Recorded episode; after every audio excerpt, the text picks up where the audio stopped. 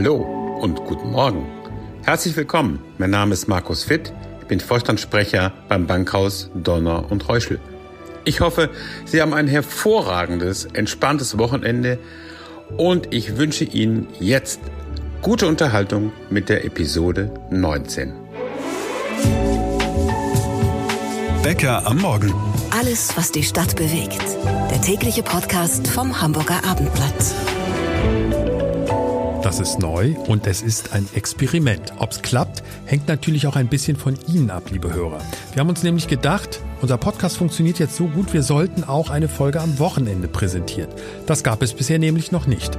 Wir, das ist zum einen der Producer von Bäcker am Morgen, Sebastian Günther. Guten Morgen. Sie, liebe Hörer, sind also der Gradmesser, ob es die Wochenendausgabe auch weiterhin gibt. Sprich, Ihr Interesse entscheidet. Und damit hat Sebastian natürlich absolut recht.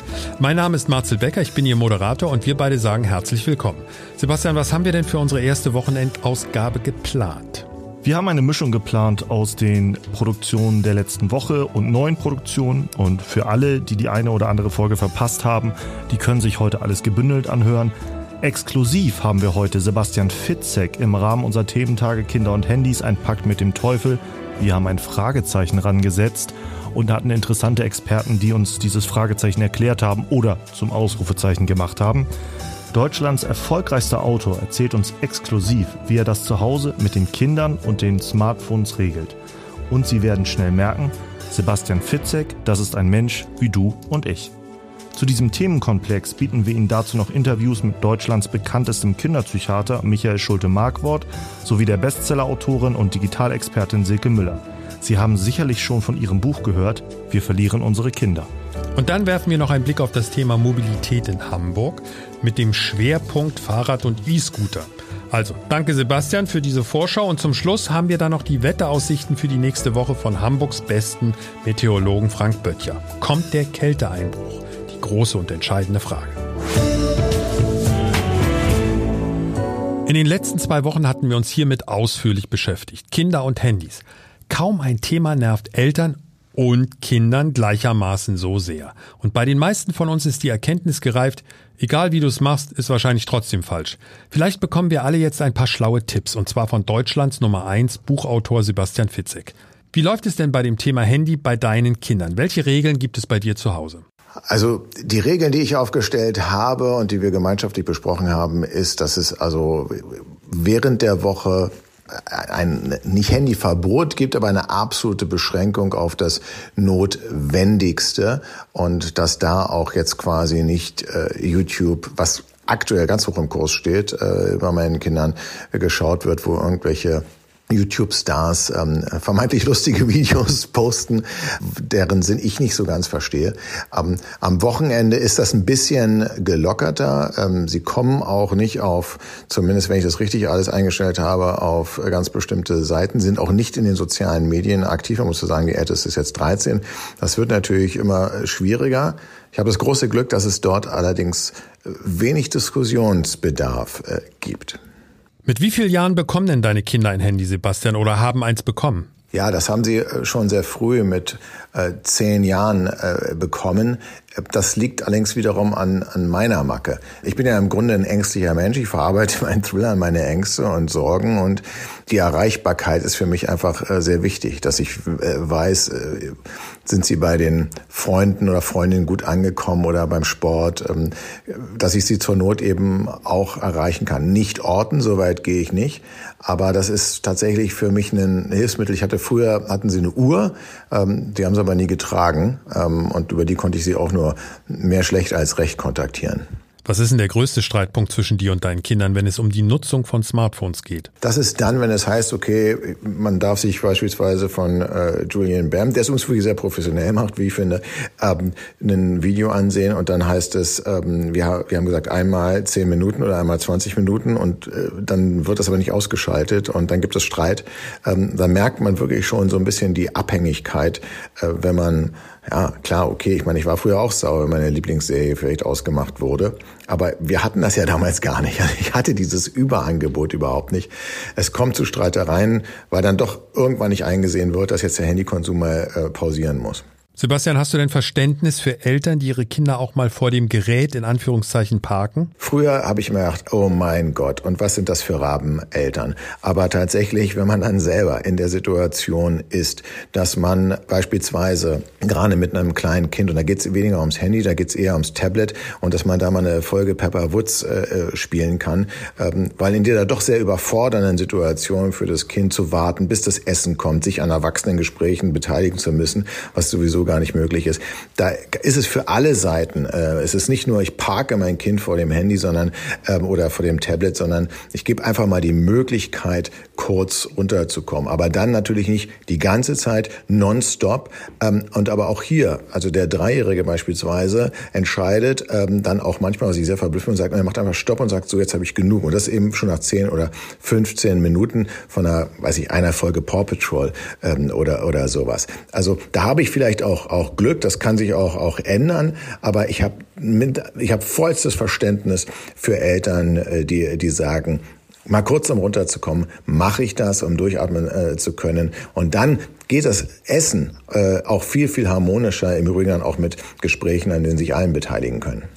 Sebastian Fitzek bei Bäcker am Morgen. Übrigens, wer sich jetzt schon Ende November einen Kopf über Weihnachtsgeschenke macht, solche Leute soll es ja geben, hier kommt eine Idee. Tickets für die neue 360 Grad Live-Show von Sebastian Fitzek.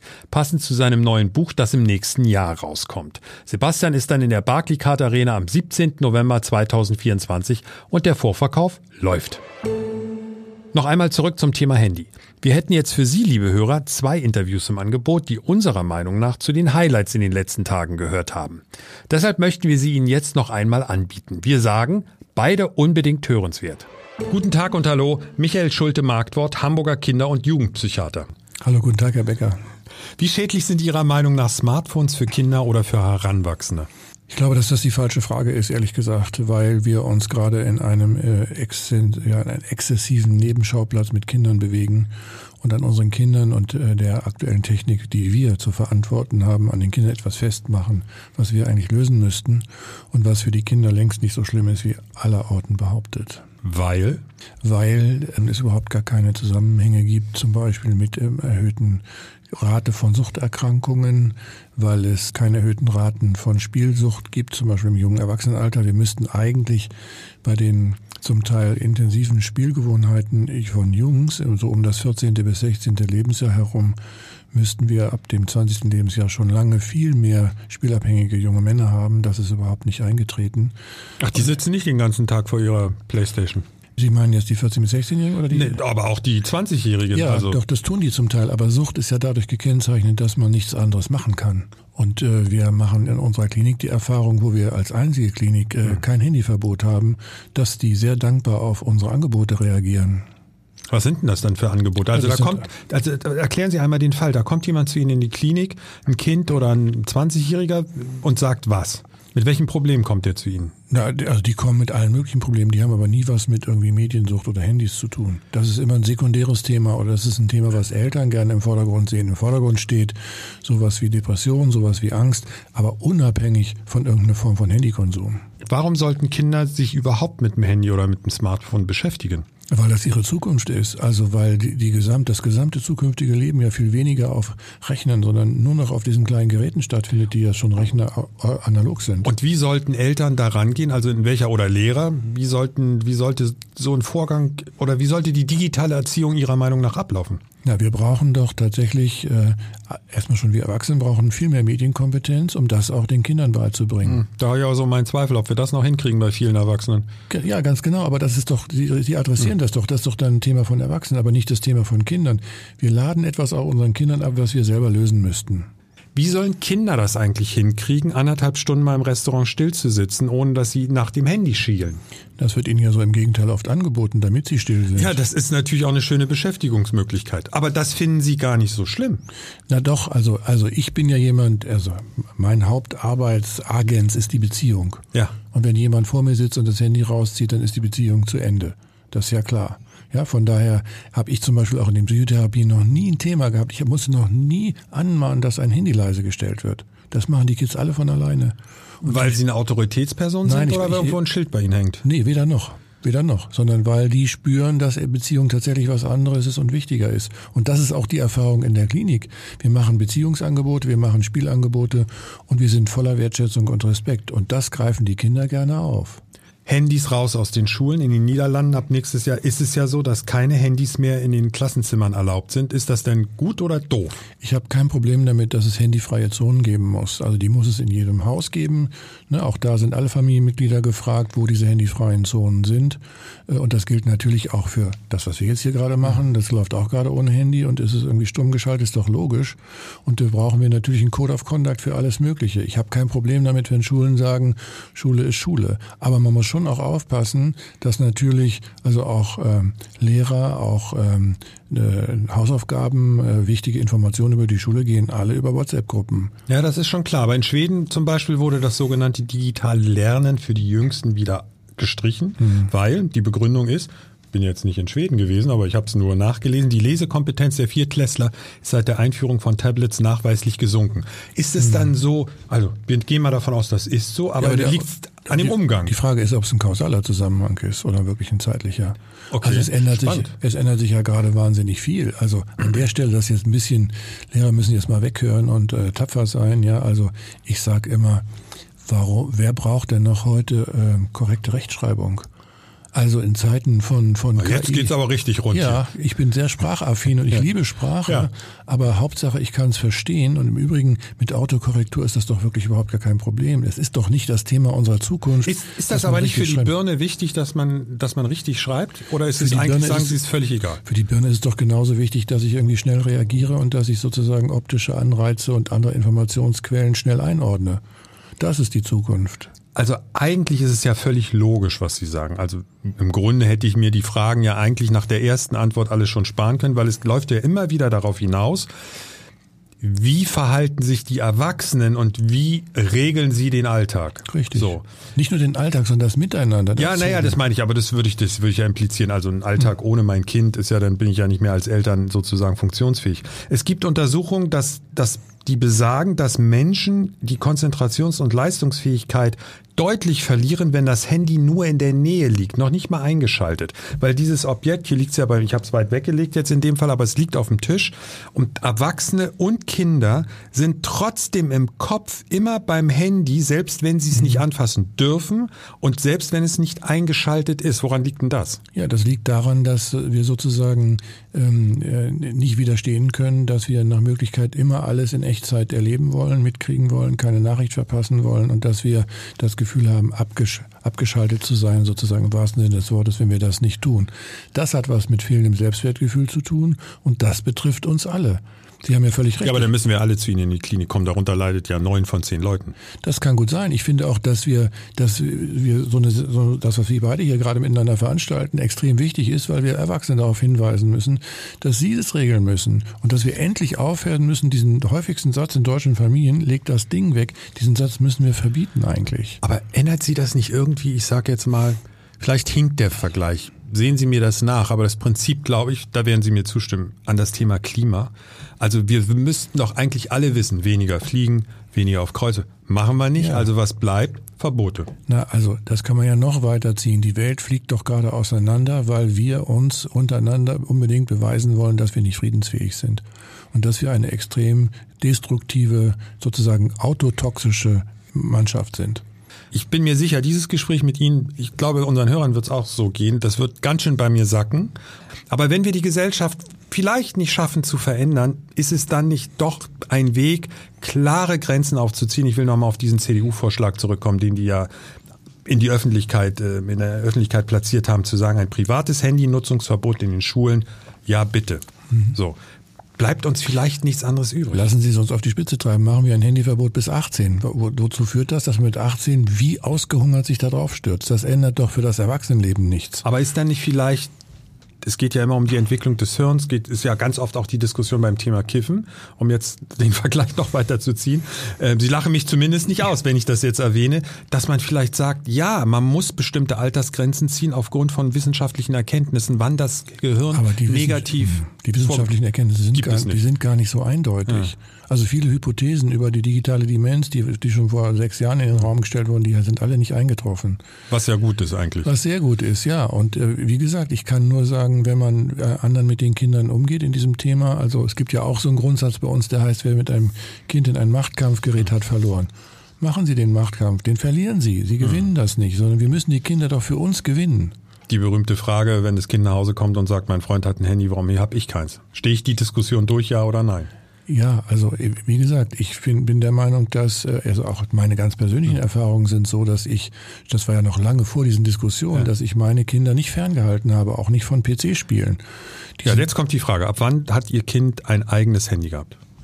Die gab es damals ja noch nicht ganz so okay. früh. Also ja, Kinder sind wie alt, wenn ich fragen darf? Die sind, ja, die sind jetzt äh, Ende 20. Okay. Also das war so. So alt wie mein Sohn, aber da war die Frage trotzdem irgendwann. Ja, ein, ein das, Handy. Das, das kam automatisch Thema. mit der weiterführenden Schule ab 10.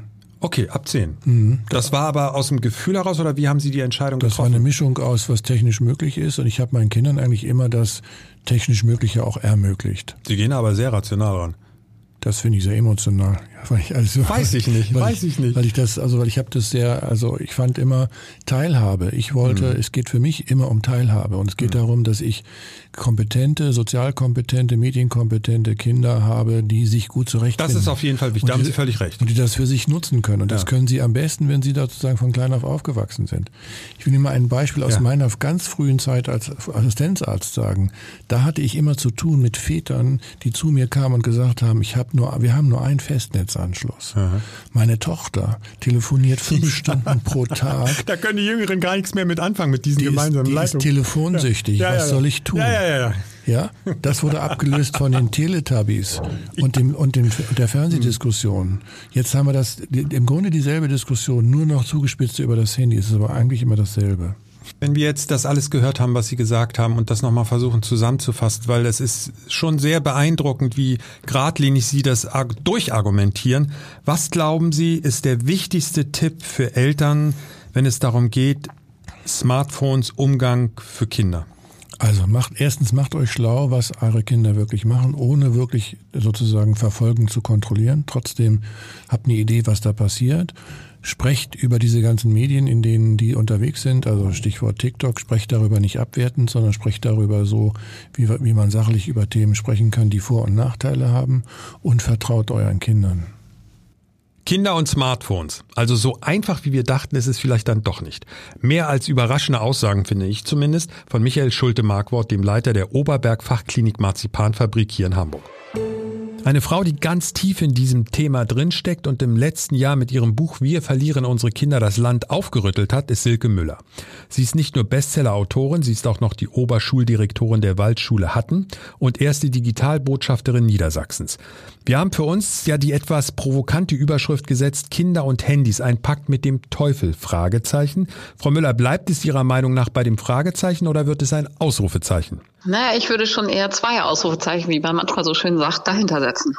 Und der Grund ist? Wenn man über den Pakt mit dem Teufel spricht, spricht man ja darüber, dass man in große Gefahr gerät und äh, sozusagen aus dieser Nummer nicht mehr rauskommt. Und ab dem Zeitpunkt, wenn ich meinem Kind oder einem Kind grundsätzlich ein Smartphone in die Hand drücke, dann ist sozusagen die Büchse der Pandora geöffnet zu Gewalt, zu Folter, zu Missbrauch, aber eben auch wirklich ergibt sich ein Haifischbecken vor uns, äh, wo Kinder ja im Grunde genommen minütlich in Gefahr geraten, da nicht unversehrt rauszukommen. Wir haben mit Professor Dr. Schulte-Markwort ja dazu gesprochen. Und seine hm. Grundaussage ist, und da bin ich gespannt, was Sie dazu sagen. Er sagt, das Smartphone an sich ist gar nicht das Problem. Es sind einfach die Eltern, die nicht wissen, wie sie im Umgang mit den Kindern das Smartphone sozusagen in der Familie, ich sag mal, begleiten sollen. Ich finde, wenn ich so manchmal im Restaurant Eltern beobachte oder wenn ich mich selber im Restaurant beobachte, wie ich mein Handy immer auf dem Tisch habe, würde ich sagen, in weiten Teilen hat er recht. Ja, mit Sicherheit, wenn gleich. Ich glaube, dass die Betrachtung vielleicht sich ähm, oder dass man sich das ein bisschen einfach macht, wenn man sagt, okay, wir finden jetzt einen Verantwortlichen für diese ganze Situation, die wir hier auf dem Tisch haben. Ich versuche das ein bisschen mehr perspektivisch zu beleuchten und zu sagen, okay, selbstverständlich geht es bei den Eltern darum, dass sie nicht wissen, wie sie Kinder begleiten und dass ein Verbot an sich oder nur die Regulierung oder technischen sozusagen Einstellungen beim Smartphone in irgendeiner Form schützen. Das muss klar sein, dass das nicht hilfreich ist und nicht ausreichend ist. Wenn ich aber dann gucke, dass wir kaum wirklich gute politische Regulierung haben, wenn ich es aufs Jugendschutzgesetz gucke und mir denke, okay, ob man es liest oder nicht, das ist im, im weitesten Fällen heiße Luft und geht auf die Problematik von heute gar nicht ein. Wenn ich dann aber auch auf die Plattform schaue, die den Jugendschutz wirklich, Jugendschutz wirklich ja, denkbar schlecht, vielleicht bewusst denkbar schlecht also behandeln. Also Stichwort aktuell wahrscheinlich TikTok. Ja, genau. Bei den Kindern muss man sagen, ist es größtenteils TikTok.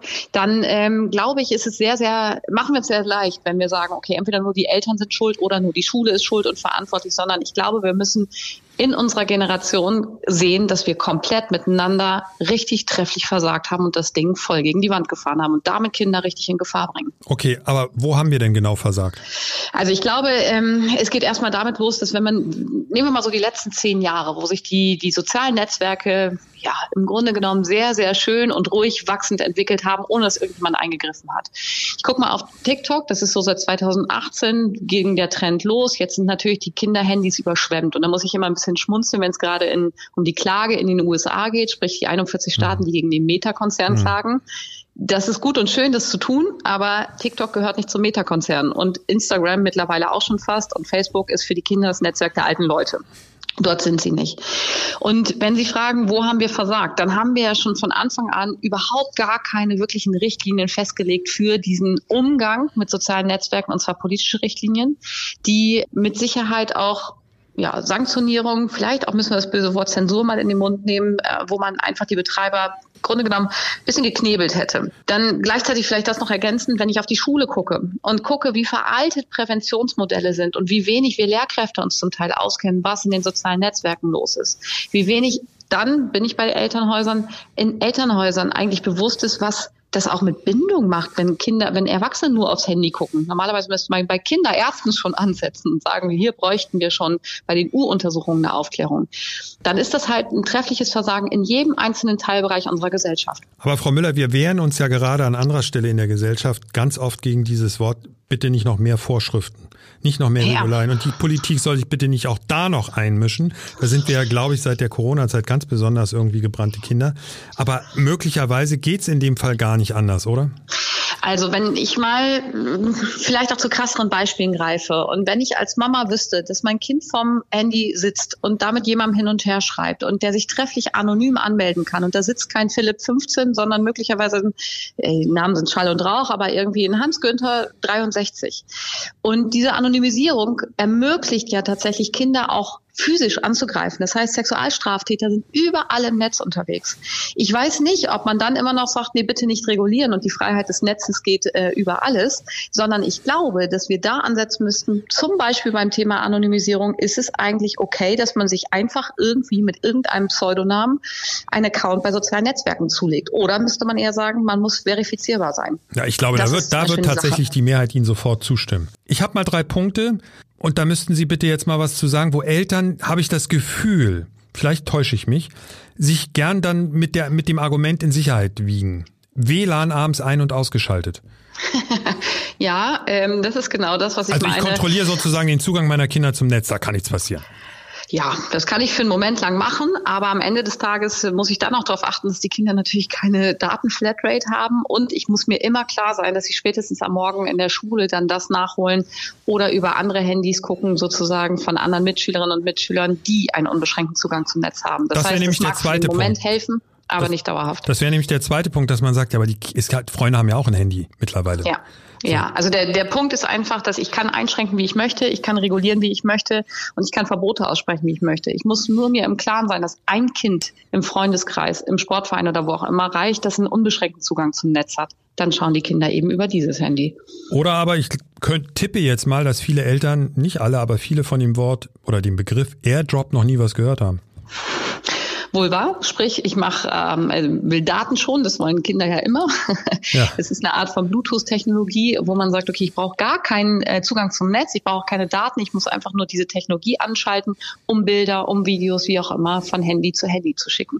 Vielen Dank für diese spannenden und auch zum Teil erschreckenden Infos. Sie, liebe Hörer, befinden sich mittendrin und zwar mittendrin in der ersten Wochenendepisode vom Abendblatt Podcast Bäcker am Morgen. Besonders spannend fanden wir in der letzten Woche nicht nur die Interviews rund um das Thema Smartphone, auch das Thema Mobilität hat eine Menge hergegeben und zum Teil muss ich sagen, leider. Denn in diesem Jahr sind in unserer Stadt schon zehn Radfahrer bei Unfällen gestorben. So viele wie in den letzten drei Jahren zusammen. Okay, da zählt die Pandemie natürlich mit rein. Da war natürlich deutlich weniger Verkehr auf den Straßen, aber die Zahl ist trotzdem erschreckend. Der letzte tödliche Unfall ereignete sich am letzten Sonnabend in St. Georg. Grund genug, um uns mit dem Pressesprecher des Allgemeinen Deutschen Fahrradclubs hier in Hamburg, ADFC, zu treffen, nämlich mit Dirk Lau. Und gleich die erste Frage ist natürlich logisch an Sie und Ihre Antwort dürfte uns wahrscheinlich auch nicht überraschen, Herr Lau. Aber wir fragen trotzdem, wie sind Sie zu uns ins Abendblatt Podcast Studio gekommen? Ich habe mein Fahrrad benutzt, ja.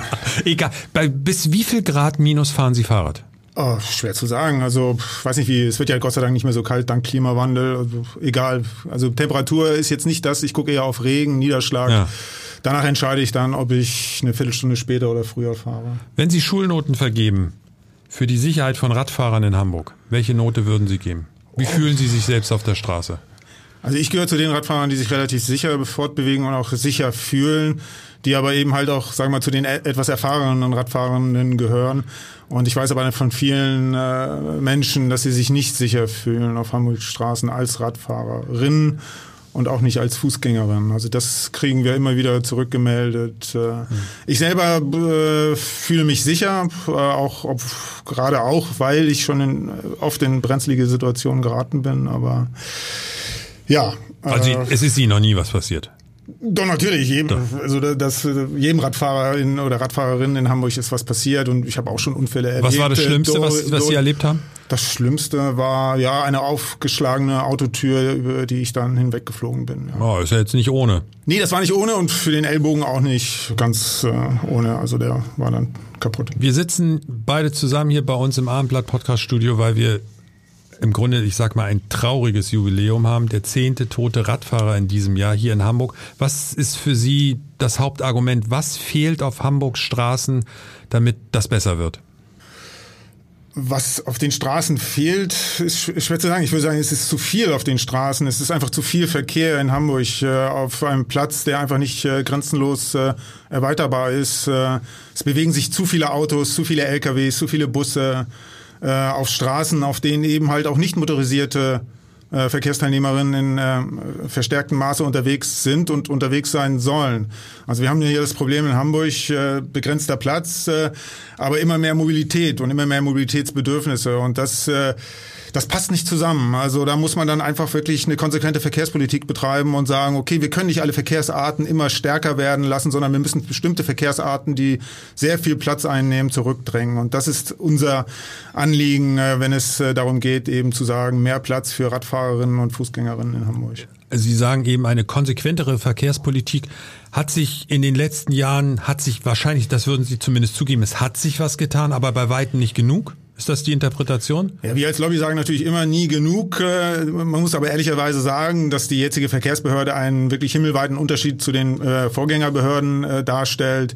Wir haben jetzt tatsächlich sagen wir mal, Menschen äh, äh, in den verantwortlichen Positionen, die wissen, was Verkehrswende heißt und die das vielleicht auch wollen, im großen Maße auch wollen, aber eben halt nicht die Mittel und auch nicht den politischen Einfluss haben in Hamburg, dies auch wirklich auf die Straße zu bringen. Und das müssen wir dann als Lobby immer wieder kritisieren, dass eben halt wirklich keine konsequente Verkehrswende hier in Hamburg passiert, sondern in einzelnen Straßen sinnvolle, gute Sachen gemacht werden, äh, aber in vielen, vielen anderen Straßen und Bezirken eben nichts passiert. Was ist denn die Konsequenz für Sie? Heißt das bestimmte Straßen jetzt zu sperren, keine Autos oder, oder was, was ist die Konsequenz? Naja, das hängt damit zusammen, dass wir eben halt begrenzten Platz haben, öffentlichen Platzraum haben in Hamburg. Äh, da nützt es nichts, wenn sie in einzelnen Straßen ein paar Parkplätze abbauen oder irgendwo einen neuen Radweg hinbauen.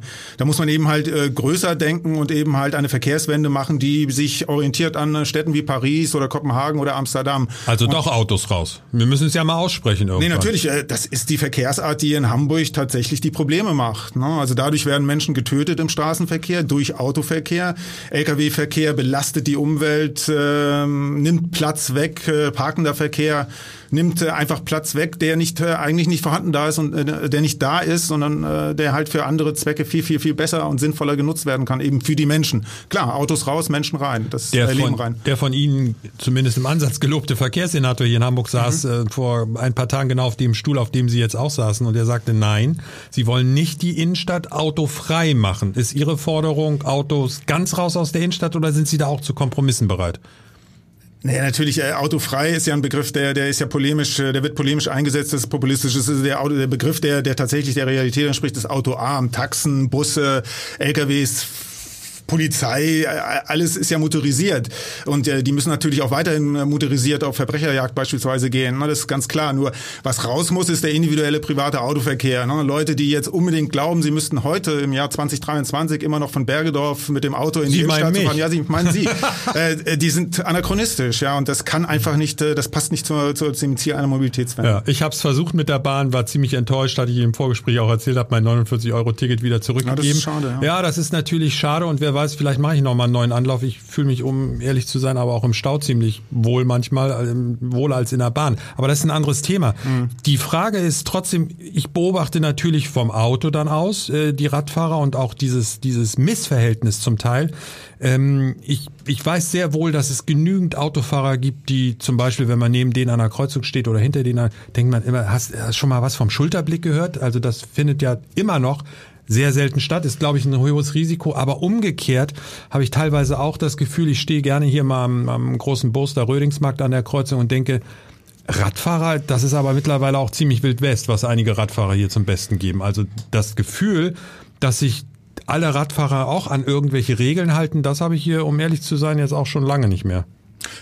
Ja, diesen subjektiven Eindruck höre ich öfters, das ist ganz klar. Also Radfahrende sind ja per se nicht schlechte, äh, nicht bessere Menschen, die sich äh, so, weil sie so geboren sind, immer an die Regeln halten. Da gibt's schwarze Schafe, genauso wie bei Autofahrenden. Das Problem ist eben halt, dass bei Autofahrern, wenn die sich nicht an die Regeln halten, dann hat es leider oft tödliche Konsequenzen für andere Verkehrsteilnehmerinnen. Das ist bei Radfahrenden in dem Maße nicht der Fall ähm, die gefährden sich in erster Linie selber, wenn sie die Regeln nicht beachten. Ja, Sie sind ja sehr offen und sprechen ja die Probleme direkt an. Ich finde, dass Radfahrer zum Teil ziemlich rücksichtslos gegenüber Fußgängern sind, um ehrlich zu sein. Das ist ein Platzproblem größtenteils auch. Ich will das nicht entschuldigen. Ich finde das auch. Gehwegradeln ist ein No-Go. Ja, das, äh, da schüttel ich auch immer den Kopf, wenn ich Kolleginnen sehe, die auf dem Gehweg und damit eben auch Fußgängerinnen belästigen. Das, das geht gar nicht. Äh, das ist Bequemlichkeit. Das hat zum Teil infrastrukturelle Gründe, weil, wie gesagt, die Lage für Radfahrende nicht so optimal ist, wie das manche Medien darstellen.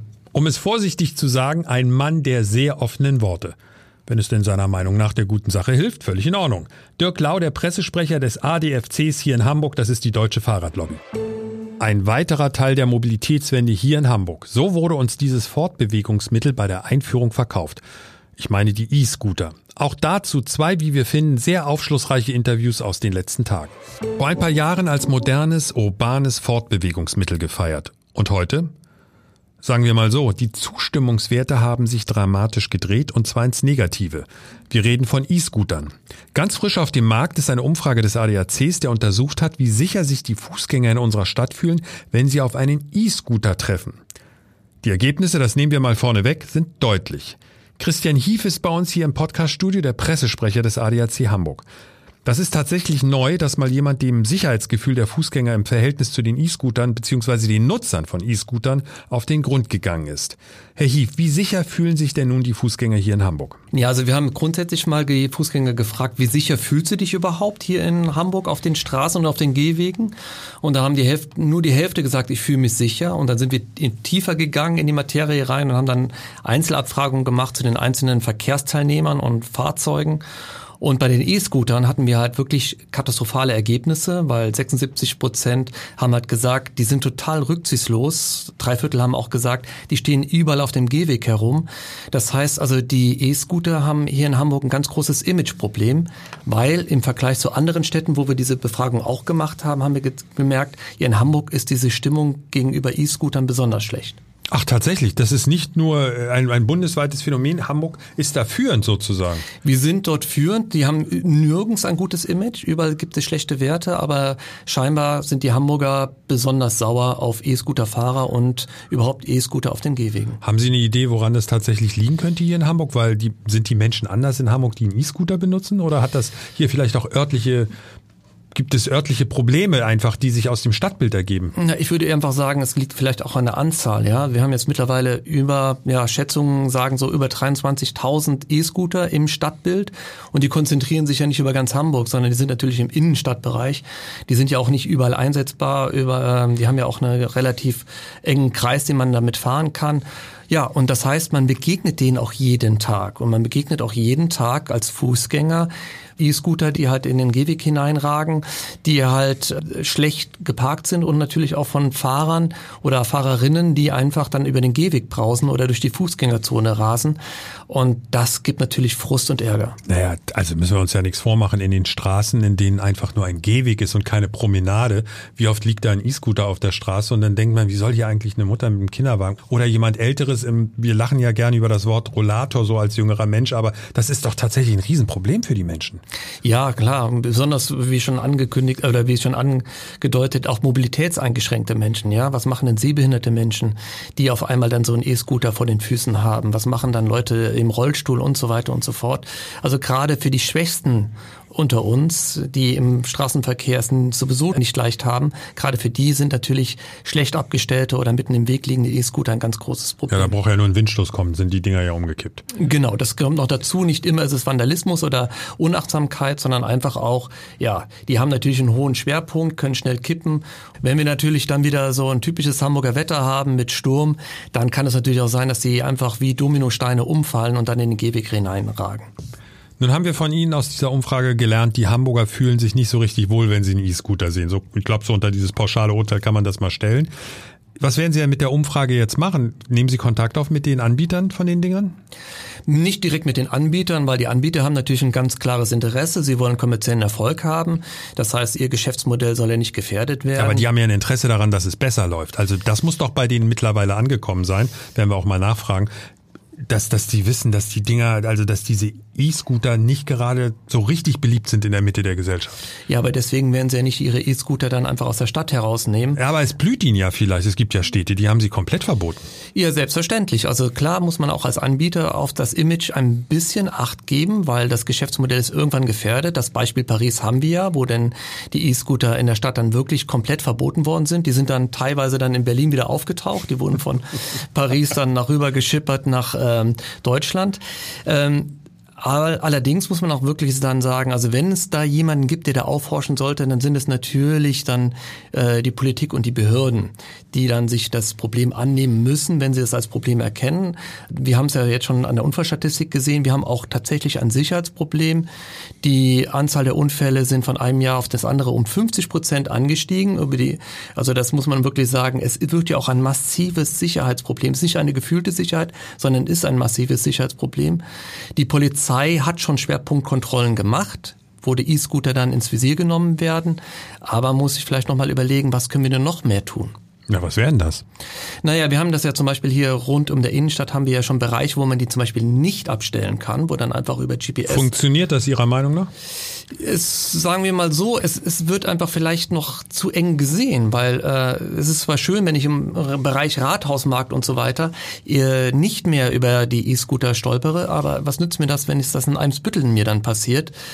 Vielleicht sollte man sich dann überlegen, ob man nicht noch mehr diese Bereiche absperrt, die halt besonders eng sind, wo besonders viele Fußgänger sind, wo viele E-Scooter sind, dass man vielleicht da noch mehr Parkverbotszonen macht und dann vielleicht mit den Anbietern noch ein bisschen mehr ins Gespräch geht und zu so sagen, pass mal auf, du hast eine Verantwortung, dass deine äh, E-Scooter nicht achtlos herumliegen. Du musst einfach jetzt auch mal ein bisschen mehr kontrollieren, wo sind sie denn und stell sie bitte wieder richtig hin, wenn sie falsch stehen.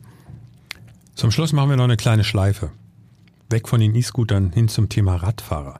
Vielleicht haben Sie es in den letzten Tagen gehört, wir hatten Dirk Lau hier bei uns zu Gast, das ist der Pressesprecher vom Allgemeinen Deutschen Fahrradclub, von er ist der Pressesprecher der Sektion hier in Hamburg. Der ist ja immer ordentlich auf der Zinne und verteidigt natürlich seine Radfahrer, aber Sie haben auch mal gefragt, wie eigentlich die Fußgänger die Radfahrer bzw. das Verhalten der Radfahrer hier in Hamburg beurteilen.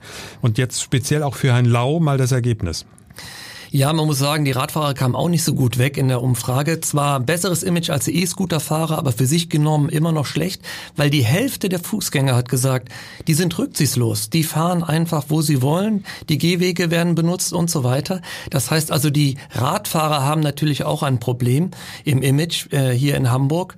Herr Lau würde natürlich sagen, wo man ihnen zumindest zum Teil recht geben kann, das ist eine Frage der Infrastruktur. Das heißt, wenn der Radfahrer genügend Platz hat, wenn er eine große Fahrspur hat auf der Fahrbahn, dann sieht er den äh, Radfahrer nicht. Aber das entschuldigt ja nicht mein eigenes Fehlverhalten. Das muss man wirklich sagen. Also wenn ich als Radfahrer kann jetzt nicht sozusagen ein, ein Notwehrrecht für mich in Anspruch nehmen und sagen, ich fahre auf dem Gehweg, weil die Straße oder der Radweg so schlecht ist. Nee, das geht natürlich nicht. Wir müssen uns alle, egal mit wie wir unterwegs sind, ob mit dem Auto, mit dem Rad oder zu Fuß, wir müssen aufeinander Rücksicht nehmen. Und da muss man sagen, da kann man jeden Tag auch Beispiele sehen, wo das nicht so ganz gut klappt. Vom ADAC und den Ergebnissen dieser spannenden Umfrage direkt zu einem der E-Scooter-Anbieter hier in unserer Stadt. Willkommen bei uns Patrick Grundmann, Sprecher vom E-Scooter-Verleih Tier. Herr Grundmann, korrigieren Sie mich bitte, aber Sie bzw. Ihre Branche an sich, haben Sie nicht im Moment ein Imageproblem oder täusche ich mich? Das kommt so ein bisschen drauf an. Also wir sind ja jetzt in über 100 Städten in Deutschland aktiv und da ist die Rückmeldung auch ziemlich divers. Also in manchen Städten bläst uns dieses Jahr ein bisschen mehr Wind ins Gesicht, sage ich mal, als in anderen Städten. Aber Sie haben recht, die allgemeine Stimmung ist etwas kritischer, sage ich mal, als, als, als noch im letzten Jahr. Was sind Ihre Ideen zu sagen, wie kriegen wir unser Image wieder nach oben? Denn sonst irgendwann wird auch eine deutsche Stadt mal sagen, raus mit den Dingern. Zum einen versuchen wir, wie ich schon erwähnt hatte, für die Fahrradinfrastruktur zu lobbyieren und äh, den Ausbau voranzutreiben, zusammen mit äh, Fahrradverbänden. Zum anderen äh, wollen wir natürlich auch, dass E-Scooter gut abgestellt werden können und dafür arbeiten wir mit den Städten zusammen, damit dort Abstellmöglichkeiten geschaffen werden. In Hamburg wurden jetzt insgesamt, soweit ich weiß, schon 29 Parkzonen für E-Scooter eingerichtet. Äh, da drumherum ist dann so eine No-Parking-Zone. Das heißt, die Miete des Fahrzeugs kann nur da drin beendet werden und darum darf kein E-Scooter oder kann kein E-Scooter abgestellt werden. Gibt es natürlich per GPS auch so ein bisschen Ungenauigkeiten um ein paar Meter manchmal, aber normalerweise funktioniert das gut. Sowas müsste eben, das ist in Berlin jetzt auch der Fall, weiter ausgebaut werden, damit zum Beispiel die Fußwege frei, freigeräumt werden können und damit auch der kurze Weg vielleicht von der Straße zum Fußweg auf diese Parkzone gar nicht erst gemacht werden muss. Also es ist zum einen Infrastruktur, wo die Zweiradfahrer fahren und dann auch, wo die abgestellt werden können, damit sie eben keine Fußgänger behindern. Aber Herr Grundmann, das ist ja eine ähnliche Argumentation wie vorher, dass Sie sagen, ja, wenn man mehr Plätze zum Abstellen hätte, dann würde man die auch nicht so irgendwie einfach in die Gegend knallen. Also die liegen ja wirklich an Orten, wo man sagt, wie, wie, also es ist ja auch eine gewisse Respektlosigkeit ihrer Kunden, wie die mit erstens mit ihrem Gerät umgehen, das finde ich schon mal sehr schräg, und zum zweiten auch gegenüber Fußgängern damit umgehen oder mit Menschen, die vielleicht ein bisschen gehbehindert sind oder mit Menschen mit Kinderwagen oder dergleichen. Da einfach nur zu argumentieren, wir bräuchten mehr Parkplätze, wenn sich ihre Kunden nicht so gut verhalten. Also entschuldigen Sie, dass ich das jetzt so, so offen ausspreche, aber das finde ich ein bisschen schräg. Zum einen würde ich sagen, sind es nicht unbedingt unsere Kunden, die die E-Scooter auf den Boden schmeißen nach der Fahrt, sondern das sind eben häufig auch Dritte. Und zum anderen ist es so, dass wir seit Beginn schon äh, des Staats verschiedene Maßnahmen eingeführt haben, um eben das korrekte Abstellen der E-Scooter zu verbessern. Also das sind einerseits, ich nenne es mal erzieherische Maßnahmen, dass vor jeder Fahrt und bei Beendigung der Fahrt immer darauf hingewiesen wird, was sind die Regeln, wo soll der Scooter abgestellt werden worauf soll, soll geachtet werden.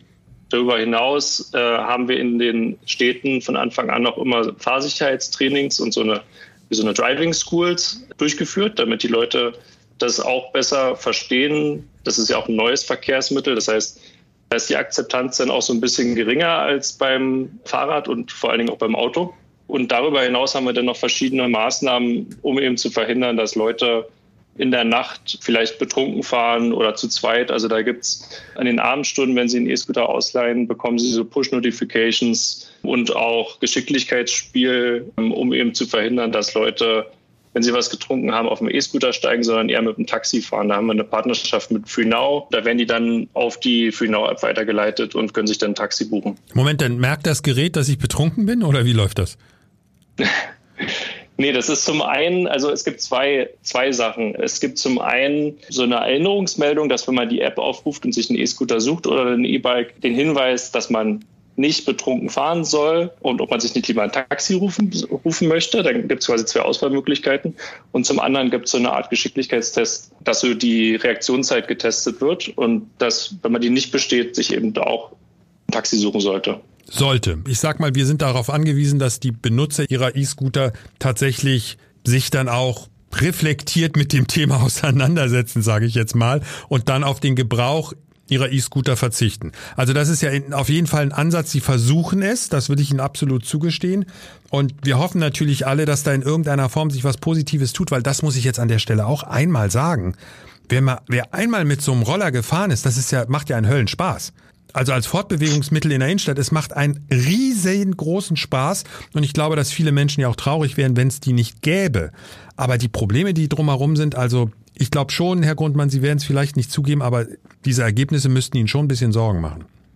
Die machen uns natürlich auch Sorgen. Uns ist ja auch nicht daran gelegen, wenn Leute unsere Fahrzeuge rücksichtslos verwenden. Nichtsdestotrotz sehen wir immer noch, sage ich, sehen, sehen wir es immer noch positiv, ob jetzt in Hamburg oder im Rest von Deutschland, und denken, dass wir das hinbekommen und dass die anderen Anbieter das auch hinbekommen, dass wir wieder ein besseres Miteinander, sage ich mal, im öffentlichen Raum auch haben und die, ähm, die Menschen auch in Hamburg weniger, weniger gestört werden von E-Scootern. So, zurück in der Gegenwart sozusagen. Zum Abschluss unserer ersten Wochenendepisode noch ein Blick auf das wichtigste Thema, richtig, das Wetter. Dafür haben wir uns Hamburgs besten Wetterexperten ins Armblatt Podcast Studio geholt, nämlich Frank Böttcher. Frank, Polarpeitsche im Anflug. Diese Überschrift hat sich wer ausgedacht? Nun wahrscheinlich eine mit sehr wenigen Großbuchstaben. ja, genau, die Bildzeitung. Aber haben Sie ausnahmsweise mal recht? ja, es kommt tatsächlich eine riesige Portion Kaltluft auf uns zu und die wird auch ein bisschen länger bleiben. An diesem Wochenende spürt man schon die Temperaturen nicht mehr so wie letzte Woche. Die 12 Grad sind meteorologische Geschichte. Es gibt immer wieder ein bisschen Schnee, ein bisschen Sonne, Nachtfrost und wir müssen uns daran gewöhnen, dass wir Handschuh, Schal, dicke Jacke und die große alte Wollmütze mal wieder rausholen. Das heißt, die Frage wird auch garantiert wieder in vielen, vielen Häusern und Wohnungen aufkommen, mit offenem Fenster nachts schlafen oder nicht. Ja, wenn man das macht, kommt die nächste Frage mit Wolldecke oder nicht. Und ähm, dann gibt es einige, die kombinieren das, die schlafen mit aufgewinkeltem Fenster und gleichzeitig mit der Wolldecke und andere entscheiden sich dann, nee, bei dem Wetter mache ich dann doch das Fenster lieber zu. Und auch bei uns zu Hause läuft diese Diskussion an jedem Abend. Was glaubst du, wie viel Grad ist denn das Maximum, was wir in der kommenden Woche erwarten können? Naja, also wenn ich so mal alle Tageshöchsttemperaturen von Montag bis Freitag zusammenzähle, dann hätten wir vielleicht gerade so acht bis neun Grad. Wenn das ich, sie auf, wenn ich sie auf die Tage verteile, dann merkst du schon, rein mathematisch kommt da nicht mehr so viel bei raus. Da nähern wir uns dem Gefrierpunkt. Nachts also Frost und ich merke schon an deinem Gesicht, du fängst schon an zu bibbern. Und dieser Gesichtsausdruck ist auch genau meteorologisch quasi mit der Vorhersage identisch. Bibberzustand in Hamburg, nachts Frost, Tagestemperaturen zwei Grad und immer wieder und das ist neu für uns, weil das hatten wir jetzt schon ein bisschen länger nicht. Es gibt ein bisschen Schnee. Da kommt gleich die nächste Frage hinten dran. Die ist wahrscheinlich noch viel zu früh. Aber du weißt, welche kommt. Ja, das ist die klassische Frage, die du an diesem an dieser Stelle natürlich äh, immer stellst. Du stellst sie ja quasi schon äh, seit dem 1. Januar mit der Sehnsucht nach weiße Weihnacht. Wann kommt sie endlich wieder zurück zu uns nach Hamburg? Es ist ja tatsächlich ein bisschen länger her, zehn Jahre. Äh, vor zehn Jahren hatten wir das letzte Ach, Mal weiße Weihnachten bei uns in Hamburg. Damals tatsächlich mit 19 Zentimetern Schnee. Also Hamburg war tatsächlich, man, also einige können sich noch dran erinnern. Es gab mal Winter, wo es Weihnachten auch Schnee gegeben. Ansonsten ist die Wahrscheinlichkeit natürlich ausgesprochen gering. Von 30 Weihnachtsfesten, 24, da sind es gerade mal immer so im Durchschnitt drei der letzten 30 Jahre, wo es dann auch tatsächlich mal geschneit hat. Es gibt aber auch eine versteckte gute Nachricht für all diejenigen, die jetzt am Wochenende diesen wunderbaren Podcast hören und sich diesen Moment Zeit genommen haben. Man muss ja auch ein paar gute Nachrichten bekommen für alle Schneefans. Wenn es nämlich Ende November schneit, und das hat es in den letzten 30 Jahren fünfmal getan, so wie in diesem Jahr, dann gab es danach zweimal weiße Weihnachten also eine sehr viel größere Wahrscheinlichkeit auf weiße Weihnachten, wenn es Ende November ein bisschen Schnee gibt. Das hat es jetzt und insofern bin ich als großer Schneefan zu Weihnachten äh, naturgegebenermaßen jetzt dramatisch optimistisch. Vielen Dank an unseren Lieblingswetterexperten Frank Böttcher und danke für seine Vorhersage für die kommende Woche. Und die meisten werden sich eben gefreut haben. Wir könnten weiße Weihnachten erleben. Wir könnten. Aber es gibt eine Person, die in diesem Moment ein langes Gesicht zieht. Mein Studio Grinch, ich meine natürlich meinen Producer Sebastian Günther. Was gefällt dir jetzt gerade nicht? Schnee. Magst keinen Schnee? Nein, ich mag keinen Schnee. Aber das liegt vorrangig daran, dass ich ja mit Leib und Seele Fußballtrainer bin. Und meine Jungs, ohne ihnen zu nahe zu treten, sind ein bisschen weich. Also sobald. Ziehen die, ziehen die auch diese, diese Thermostrumpfhosen an, wenn es zu kalt wird? Die ziehen die schon im September an. Entschuldigt, Jungs. also ab September. Äh, Die sind ab Oktober da, die Mützen dann auch. Nein, Ja, aber du frierst ja auch draußen am, am Spielfeldrand, wenn du da nur rumstehst. Ja, aber ich trage eine Regenjacke und keine Handschuhe und keine Mütze, weil ich bin noch eine Generation, die noch hart ist im Nehmen. Nicht so wie die aktuelle Generation, aber das führt jetzt zu weit. Im Endeffekt, ihnen ist schnell kalt. Das sorgt dafür, dass wir im Training schlechte Laune haben und wir müssen nur noch eine Woche durchhalten, da beginnt die Hallensaison. Und wenn jetzt Schnee kommt, naja, Du fährst auch nicht Ski. nein, Nein, Schlitten. Da, da, aber immerhin. Manchmal, selten, vor vielen Na Jahren. gut, in Schleswig-Holstein, wo willst du das Schlitten fahren bei dir zu Hause? Gibt's da einen Hügel? Den werden vielleicht einige Hörer kennen, den Müllberg äh, in Poppenbüttel. Stimmt. Da fährst du denn immer hin? Von? Früher. Nee, nicht von früher. Von wo fährst du da hin? Aus Norderstedt. Also das Richtig. ist ja um Ja, die das Ecke du ja. und das geht Ohne Schneeketten, das kann man hinkriegen, ne? gerade so. Das war unsere erste Weekend-Episode. Weekend klingt doch cool, ne? Wir sind gespannt, ob das Experiment geglückt ist. Wenn es Ihnen gefällt und genauso viel Spaß gemacht hat wie uns, dann gibt es auch in der nächsten Woche nicht fünf, sondern sechs Ausgaben von Bäcker am Morgen.